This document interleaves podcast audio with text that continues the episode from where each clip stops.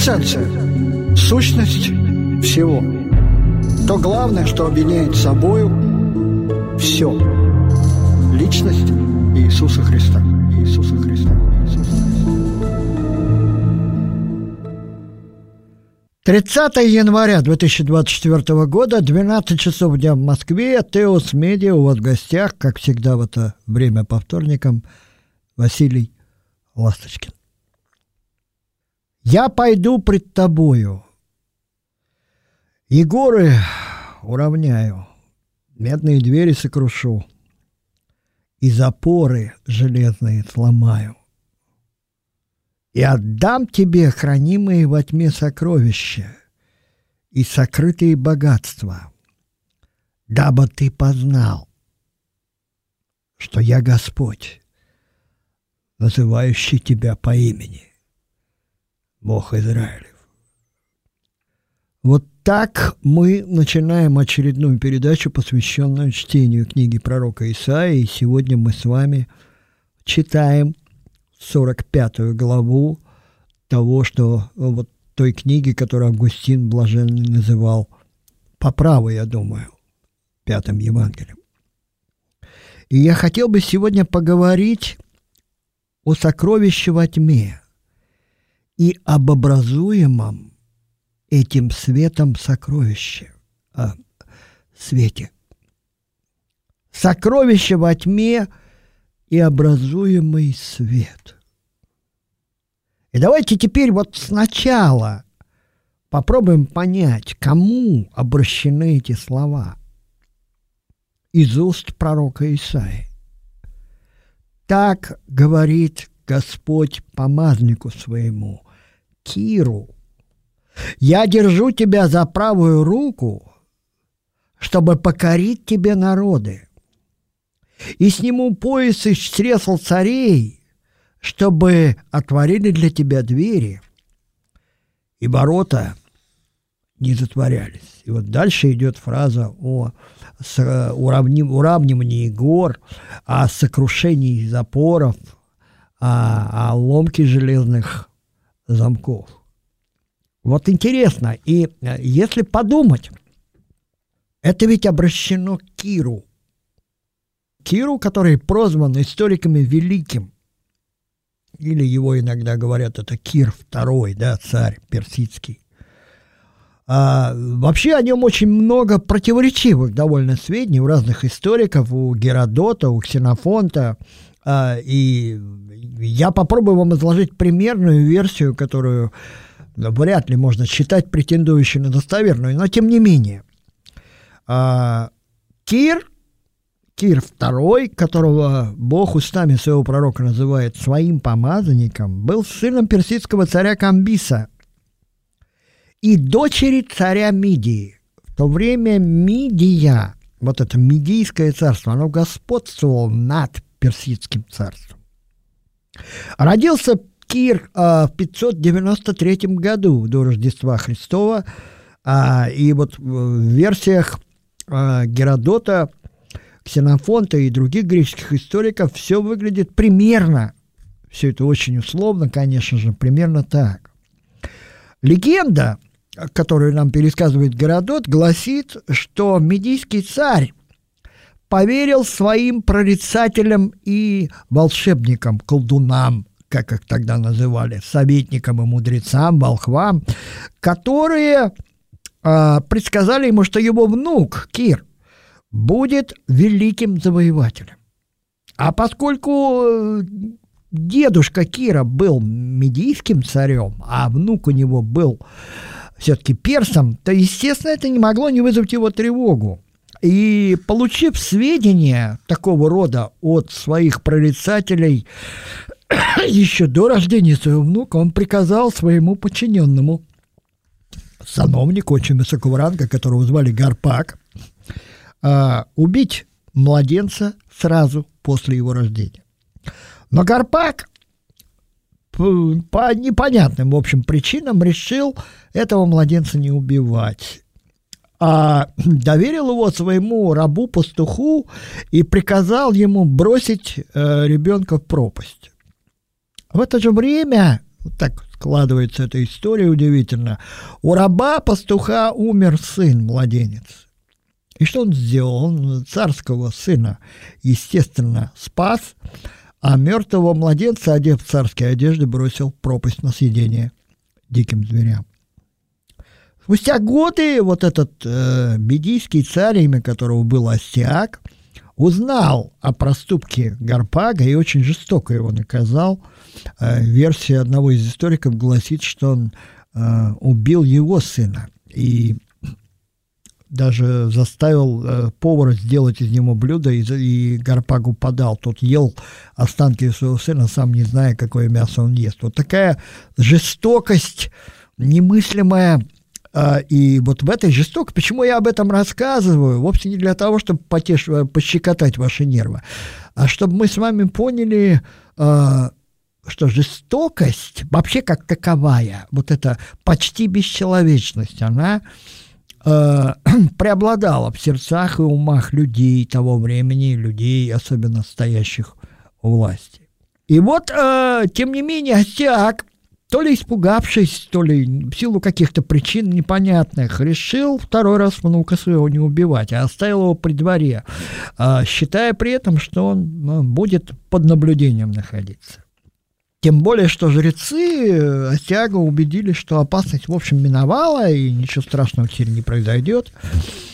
Впоследствии Гарпак, тот самый, который, в общем-то, спас Кира, стал одним из самых приближенных военачальников при царе Кире.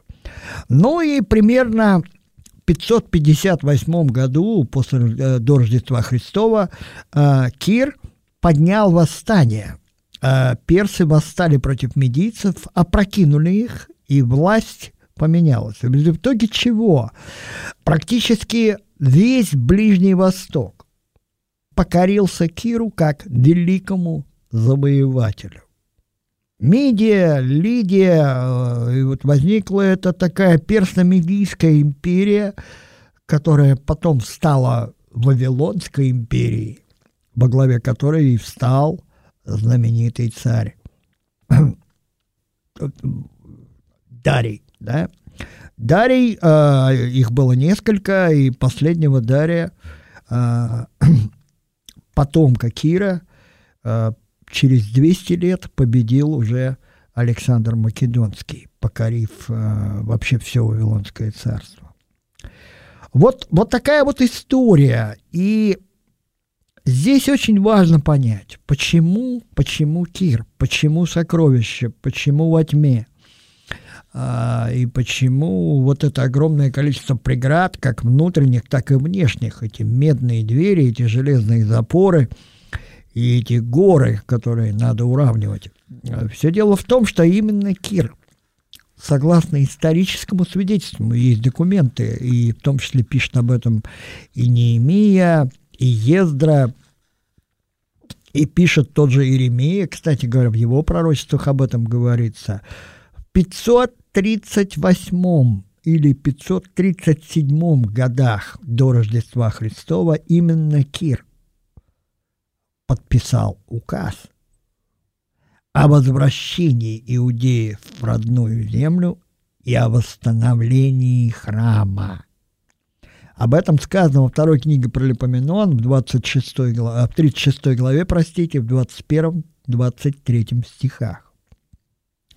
И Иеремия об этом тоже говорил, 25 а, глава, 11 стих. Я просто даю вам ссылки, чтобы подтвердить, да. А, и это зафиксировано в истории. Вот этот указ что иудеи должны возвращаться к себе и снова строить храм своему Богу, Богу, которого почитал, как мы с вами знаем, а, и во многом благодаря Даниилу и трем его друзьям, великий царь Вавилонской империи Навуходоносор. А, но э, тут стоит вот что сказать. Исаия пророчествовал об этом задолго до Иеремии, задолго до того, как вообще родился сам царь Кир. И вот почему Кир назван помазанником. Здесь еврейское слово Машиах, которое ну, можно перевести как э, обычно произносится по-русски как Мессия, а, греческое Христос, а, помазанник, тот, который наделен особенной властью и особенными полномочиями в связи с целью, для которой он призван. И именно поэтому Бог открывает все двери, сокрушает все замки и уравнивает все горы перед Киром. Тот идет как, как по прямой дороге, ровно и беспрепятственно. И для нас вот этот пример э, хранимых во тьме сокровищ, он очень важен, потому что перед Киром идет сам Господь, уравнивая его путь, сравнивая с землей все препятствия, устраняя их. И удивительно, это ведь беспрецедентный случай, когда языческому царю сам Господь дает неслыханную силу, власть и полномочия.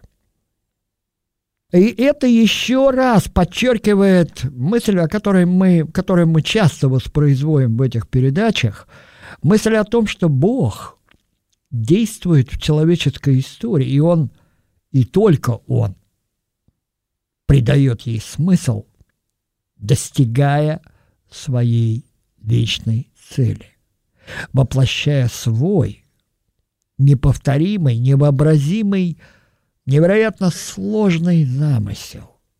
Замысел, о котором э, сказал один поэт, замечательно, и потому что мы несовершенны, твоих путей не видим совершенства. Это э, производит вот такого рода подход, особенный взгляд вообще на историю человечества, на обстоятельства нашей жизни, на то, что с нами происходит а не по нашей воле. И вот эта вот идея, она воспроизвелась позже. В 451 году после Рождества Христова римский папа Лев I выходит за городские стены Рима навстречу Атилле, жестокому, беспощадному завоевателю, который пришел разрушить и захватить Рим. И что же он ему говорит? «Приветствую тебя, бич Божий».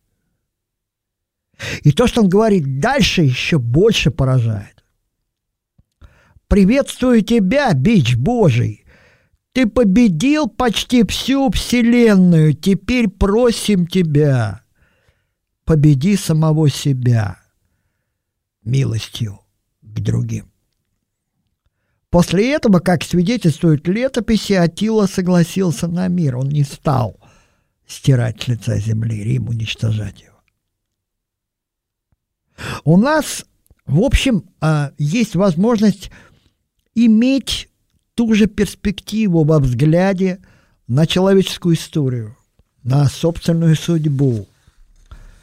И вот почему слова пророка Исаи для нас актуальны и сегодня, и вчера, и будут, я надеюсь, завтра. И отдам тебе хранимые во тьме сокровища и сокрытые богатства, дабы ты познал, что я Господь, называющий тебя по имени, Бог Израиль. Вот, наверное, если это попытаться приложить к себе, к своей личной жизни, то все скрытое богатство, все сокровище в темноте, сокровище, которое само по себе образует свет – будучи спрятанным в темноте. Удивительная вещь. Сокровище тьмы, сокровища, спрятанные во тьме, как свидетельствуют разные переводы. Хранимые в тайниках, невидимые сокровища. Даются нам, чтобы мы познали Бога. И здесь, конечно же, темнота – это олицетворение непостижимости. Вот Даниил говорит Навуходоносору, когда толкует ему сын, что Бог обитает во мраке, то есть он непостижим. А, апостол Павел пишет Тимофею, что Бог обитает в неприступном свете. И вот эта темнота, которая олицетворяет, олицетворяет непостижимость и спрятанность, да, спрятано, скрыто, а, говорит о недосягаемости о неисследимости. Позже апостол Павел в 11 главе послания к римлянам это скажет а, и повторит это другими словами. О неисследимости путей, которыми Господь действует в истории человека. Наверное, мы праве предположить, что имеется в виду и сокровища материальные, то есть речь идет о тех сосудах, который а, вывез из храма Иерусалимского Навуходоносор, а, разрушив после этого храм. Эти сосуды были возвращены Ездра, и Неемии, когда храм и городские стены Иерусалима, Иерусалиме восстанавливались. Но я все-таки думаю, что кроме сокровищ храма, кроме этих священных сосудов, здесь, конечно же, подразумеваются и люди, и ценности определенные. И вот мне все же думается, что помазаннику, царю, Господь открыл куда больше, чем простые материальные богатства. И, кстати сказать, если вернуться к историческим свидетельствам, легендам, о Кире известно, что он презирал богатство материальное, вообще презирал и считал золото за ничтожество. Вот почему э, царя Суз, одного из самых богатых людей в мире, он сжег вместе со всем его золотом, со всеми его драгоценностями, уничтожил этот город. Ему это абсолютно было не нужно, как свидетельствуют историки. Что-то было более важное для Кира. При всей его почти невыносимой жестокости и беспощадности.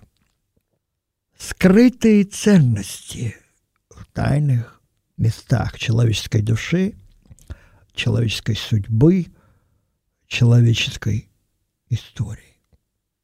Для нас, как мне представляется, в этих словах довольно неожиданно преломляется, знаете, как в глубокой и темной воде. Луч света, луч истины.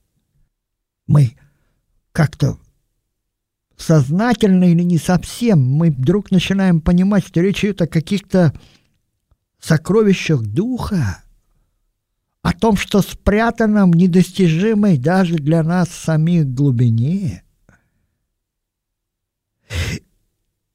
И здесь хочется сказать, что в моем понимании каждому, кто исполняет волю Бога, эти сокровища открываются. Открываются, чтобы он мог познать того, кто ему эти сокровища дал. Позже, уже после Рождества Христова, апостол Иоанн в своем первом послании – утверждает во второй главе, во всяком случае, почему он два раза повторяет эту мысль, что мы имеем вот это помазание. Он использует то же самое слово, которым обозначается и помазание Кир. Только у Исаия здесь существительное, да, и э, помазанник, да, а у Иоанна помазание. Это удивительная способность, даруемая человеку Богом человеку, которому Бог призвал для определенной цели, с определенным смыслом. И в этом для нас здесь глубокий смысл для читающих эти строки, для нас, которые, в общем, никакого отношения ни к царю Киру, ни к той истории, в которой, к той современности, в которой обитал Исаия и другие пророки, не имеем никакого отношения исполняющему его волю, в данном случае языческому царю Киру. Господь Бог дает и открывает что-то сокровенное, непостижимое, тайное и недоступное, чтобы Кир познал Бога. Бог, который называет человека по имени. Что такое назвать по имени? Э, мы с вами читаем в книге «Бытие» э, во второй главе, что Адам, когда Бог привел к нему всех животных в саду, назвал их всех по имени. А это в то время означает не что иное, как определить сущность человека, животного. Дать имя значит понять.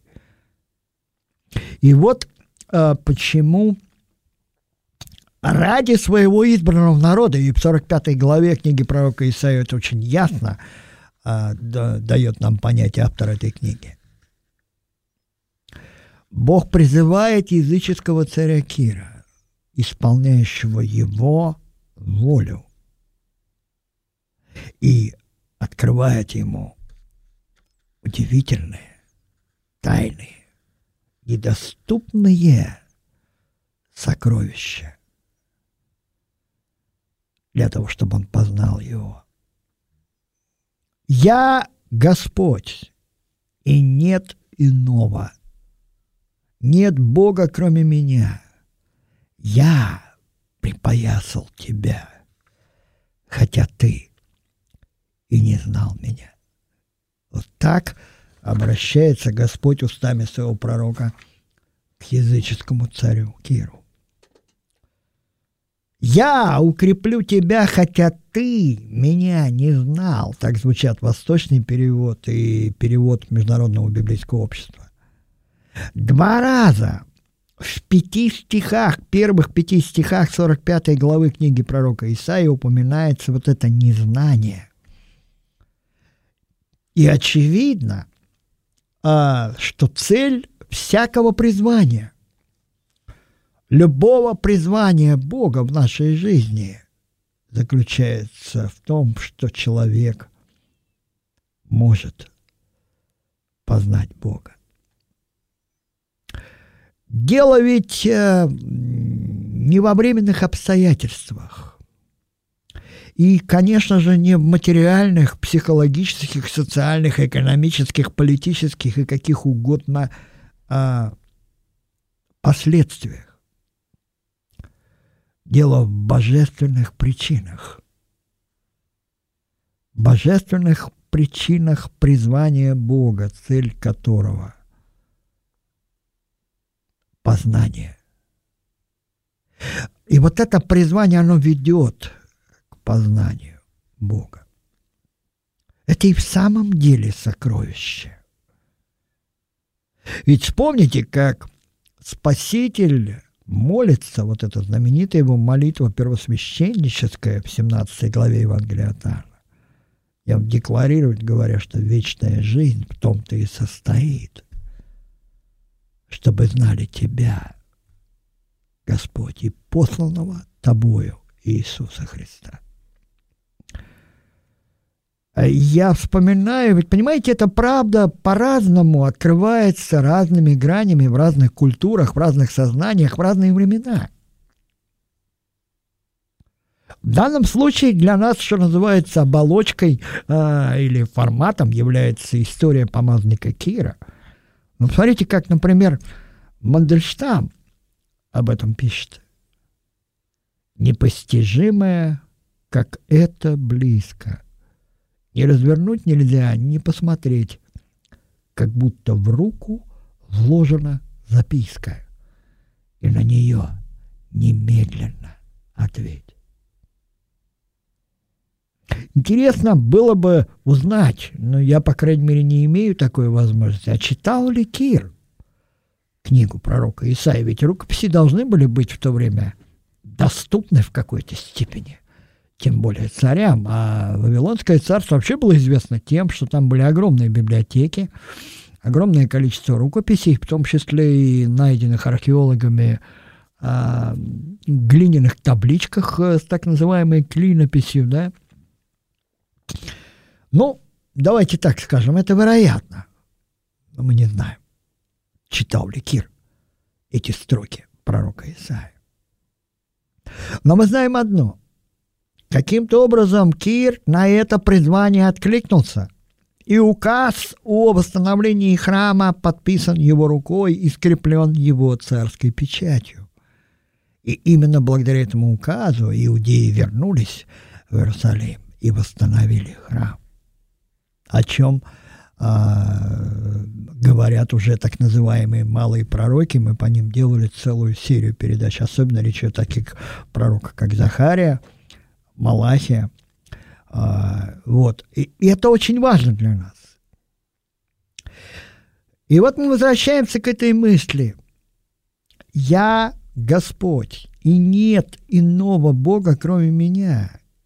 Я припоясал тебя, хотя ты и не знал меня. И смотрите, дальше-то мысль как продолжается.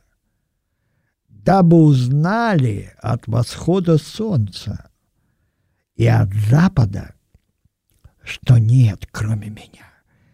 Я Господь, и нет иного. Это ведь подумайте о всей ну, я уж не очень люблю это слово, но тем не менее употреблю его, о всей революционности этого заявления. Для языческого сознания заявление о том, что Бог один и других нет, оно и революционное, и провокационное. Как это нет других богов?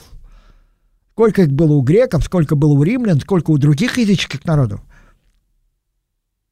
Обожествляли стихии, обожествляли какие-то силы.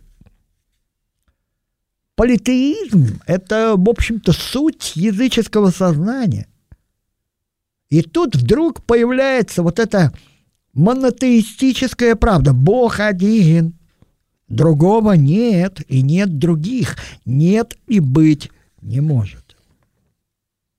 «Я, — говорит Бог, — образую свет и творю тьму делаю мир и произвожу бедствие. Я Господь делаю все это, заявляет Господь устами своего пророка Исаия. И вот здесь мне хочется вот что сказать. Мы живем а, во времена, которые апостол Павел по праву назвал жестокими, тяжкими, суровыми, или, как это принято говорить, труднопереносимыми. Времена, которые Леонид Фишман в своей статье «Эпоха добродетелей» после советской морали обозначил так. Свет становится все тускнее, тени все длиннее, а смыслы все туманнее. Мы и правда живем в такие времена, когда все очень поверхностно, все очень туманно, длинные тени – туманные смыслы. Мы живем в эпоху потускневшего смысла, побледневшей морали и какой-то туманной правды. Особенно это видно в западной культуре. Даже религиозное сознание сегодня обращено не столько к вечному смыслу, сколько к временной пользе которое может дать религия в том или ином ее виде или в той или иной ее форме. И мы очень легко забываем о том, кто же на самом деле образует свет и творит тьму, делает мир и производит бедствие. И слава Богу, сокровище во тьме – хранит Господь для тех, кто откликнулся на Его призвание. И эти сокровища, с помощью их Господь образует свет, прежде всего, внутри человека. Но ну, давайте отвлечемся на небольшую паузу. Буквально через минуту я вернусь в эфир, просто чтобы мне немножко перевести дыхание. Квинтэссенция. Квинтэссенция. Сущность всего то главное, что объединяет собою все. Личность Иисуса Христа. Иисуса Христа. Иисуса Христа. 30 января 2024 года, 12 часов 31 минута московское время. И с вами на Теос Медиа, как всегда в это время по вторникам, Василий Ласточкин. Мы Продолжаем, дорогие слушатели, читать книгу пророка Исаии, и говорим мы о сокровищах, которые спрятаны во тьме. Сокровища во тьме и образуемый ими свет. Мы остановились на том, что отметили а, потускневший смысл, побледневшую мораль и затуманенную правду в современном сознании, в том числе религиозном, которое временные пользы ищет куда тщательнее, чем вечного смысла. Мы забываем, действительно забываем, довольно легко и быстро, что Господь образует свет, что Он творит тьму, Он делает мир, и Он производит бедствие.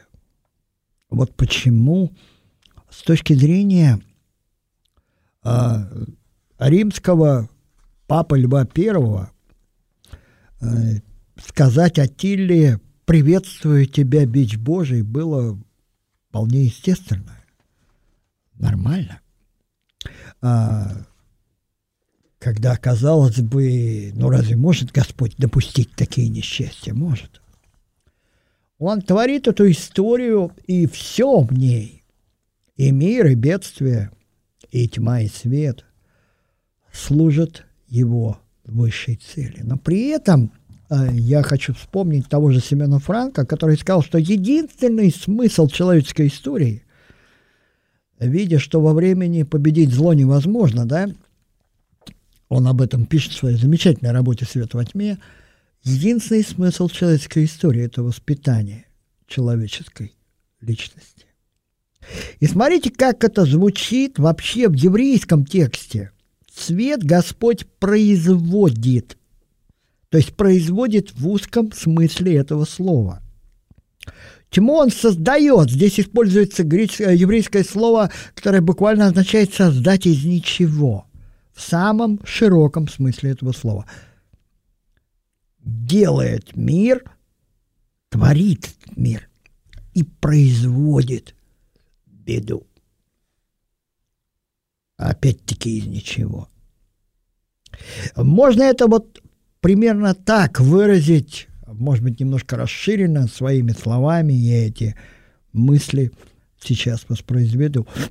Управляет светом, формирует тьму, создает мир и впускает беду в наши судьбы непонятно откуда. И Богу, и только Ему известно зачем.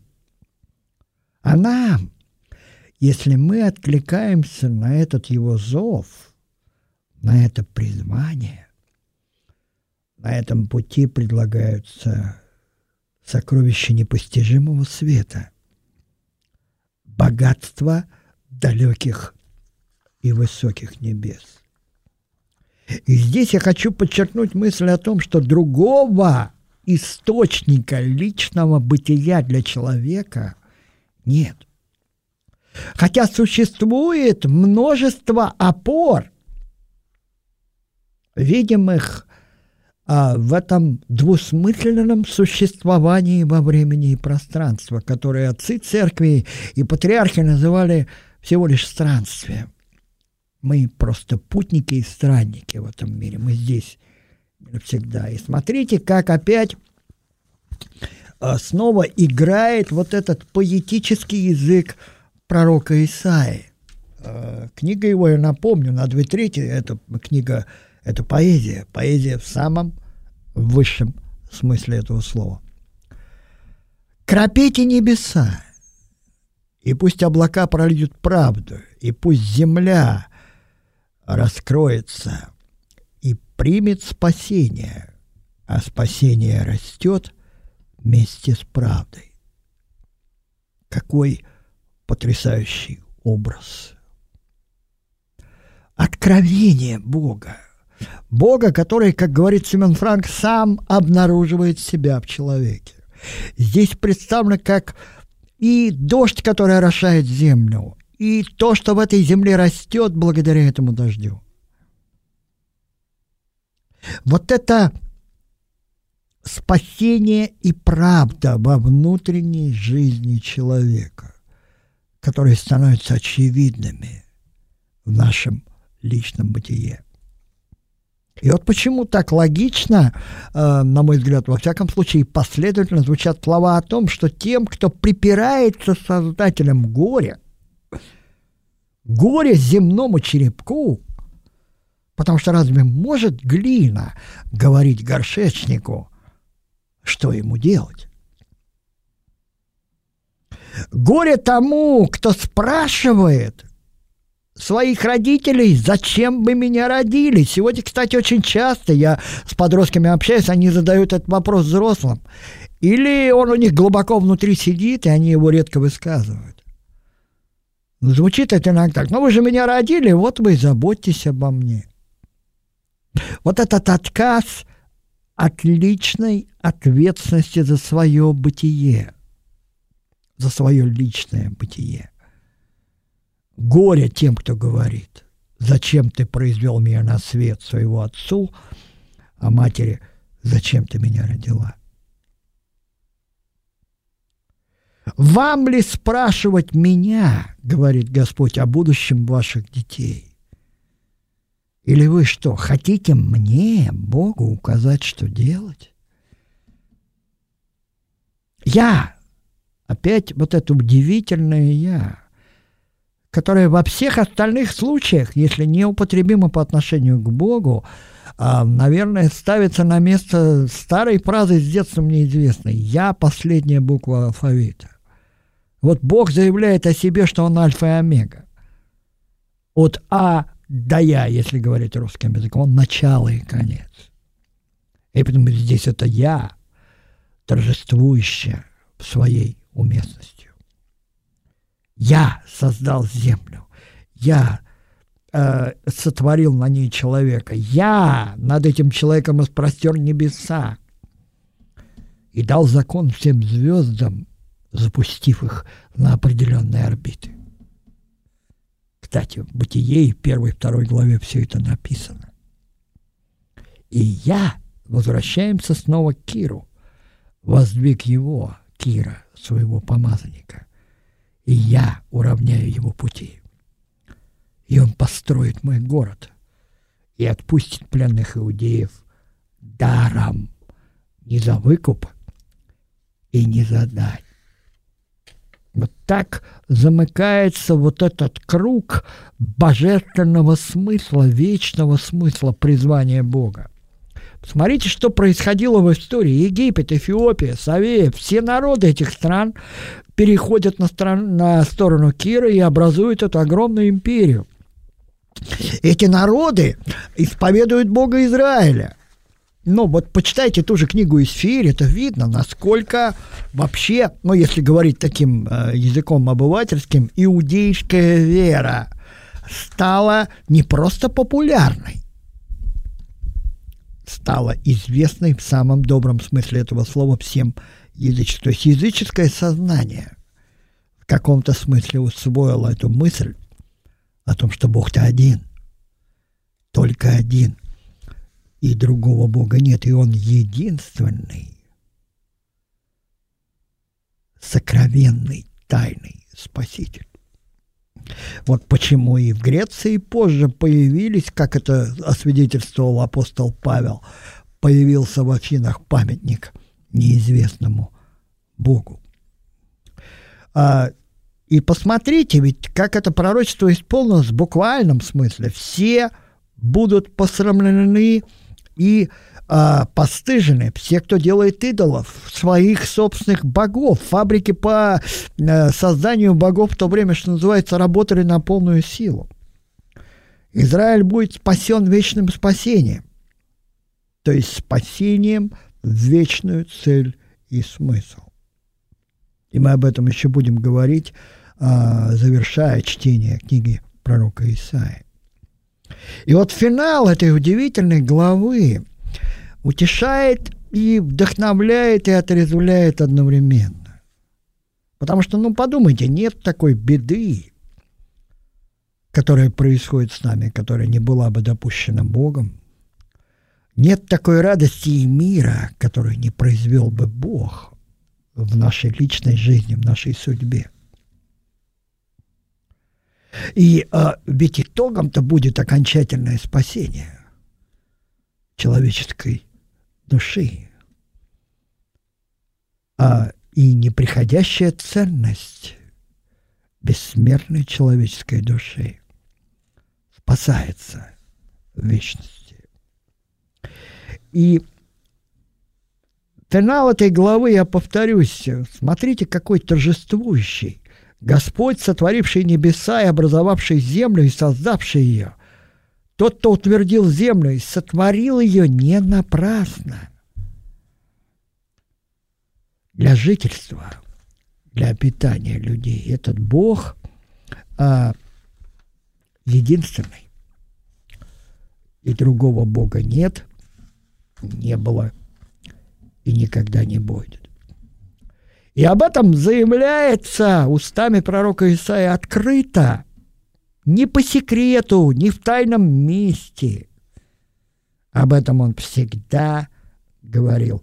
И здесь очень важно оговаривается факт. Я никогда, говорит Господь, не говорил, что вы зря меня ищете но изрекал правду устами своих пророков, правду о том, что меня можно найти что тот, кто ищет меня, тому я, говорит Господь. Об этом э, Иеремия очень много говорит.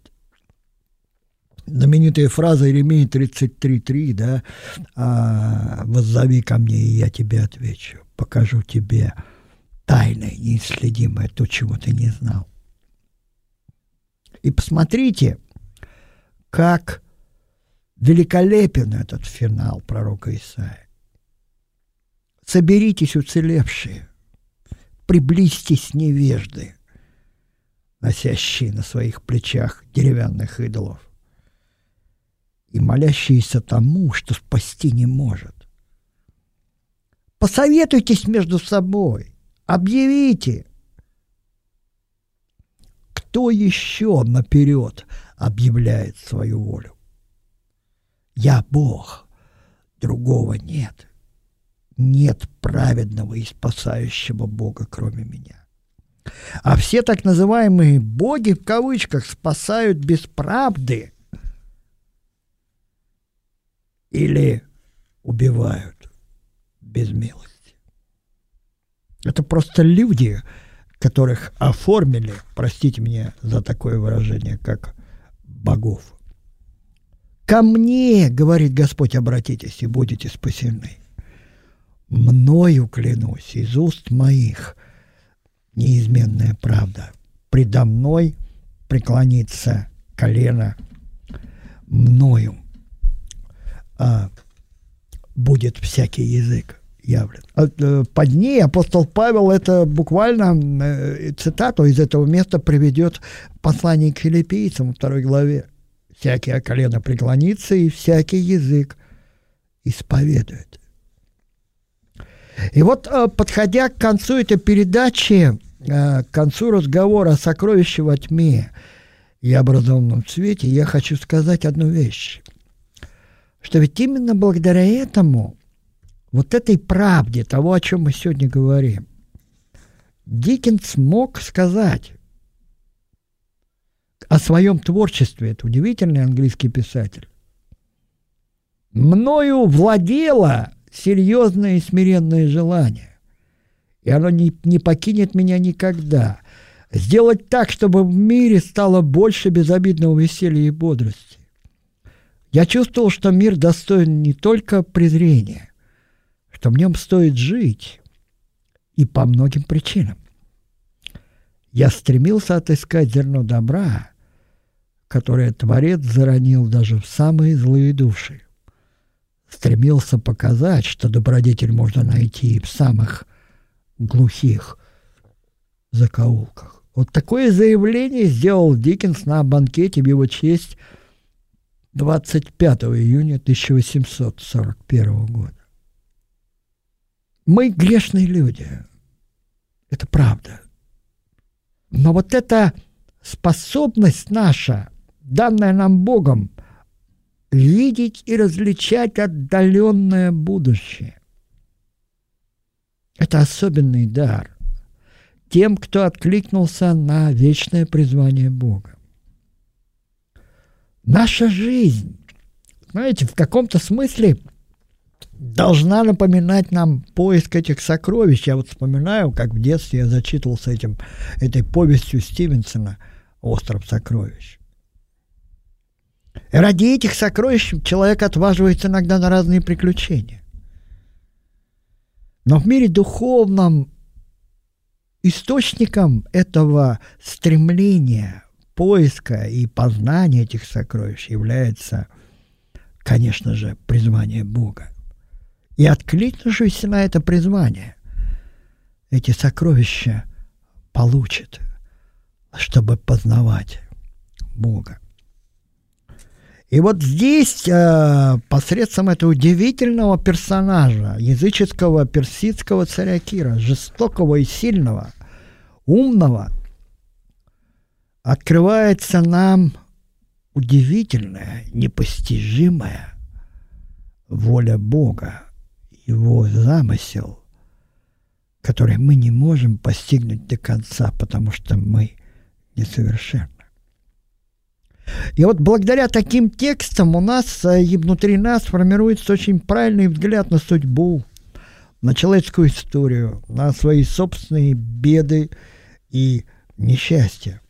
Потому что все это каким-то образом в промыслительном действии Бога допускается или, как говорят некоторые, попускается Богом ради одного, чтобы нам дать эти сокровища, которые образуют свет, ведущий к познанию Бога. Подумайте, если бы это сокровище досталось бы тем, кто Бога не знает, чтобы они с ним сделали. Примеров вполне достаточно. И поэтому хочется поддержать нас всех. Вот заканчивается уже первый месяц э, 2024 года, завтра 31 января, завтра я пойду опять в СИЗО 5, в изолятор, беседовать с подростками, которые вступили в конфликт с законом. Я делаю это, потому что я верю в то, что есть в этих людях сокровища. И в самых глухих закоулках их душ прячется что-то ценное. Ценное настолько, что Господь решил пролить свою кровь ради этих душ. И в этом смысле даже в самых злых душах Господь заронил зерно добра. Но раскроется это зерно, пустит корни, начнет расти и даст плод только в том случае, если человек откликнется на этот вечный зов, на призвание Бога и пойдет туда, куда Бог зовет его. И сокровище во тьме, ведь что это такое? Это когда мы посреди невежества вдруг обретаем удивительное знание. Когда среди бесчувствия равнодушия и жестокости мы вдруг обретаем тонкое чувство красоты и смысла. И вот этого хочется нам всем пожелать в эти уже наступающие февральские дни 2024 года. Спасибо вам за внимание, дорогие друзья. Прощаюсь с вами до следующего вторника.